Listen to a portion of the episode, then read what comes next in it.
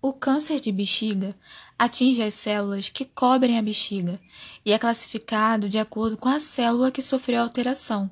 Existem três tipos: carcinoma de células de transição, que representa a maioria dos casos. Ele começa nas células do tecido mais interno da bexiga. Carcinoma de células escamosas afeta as células delgadas e planas que podem surgir na bexiga depois de uma infecção ou irritação prolongadas.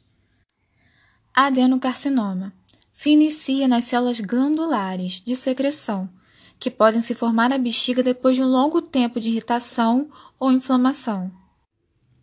Quando o câncer se limita ao tecido de revestimento da bexiga, ele é chamado de superficial.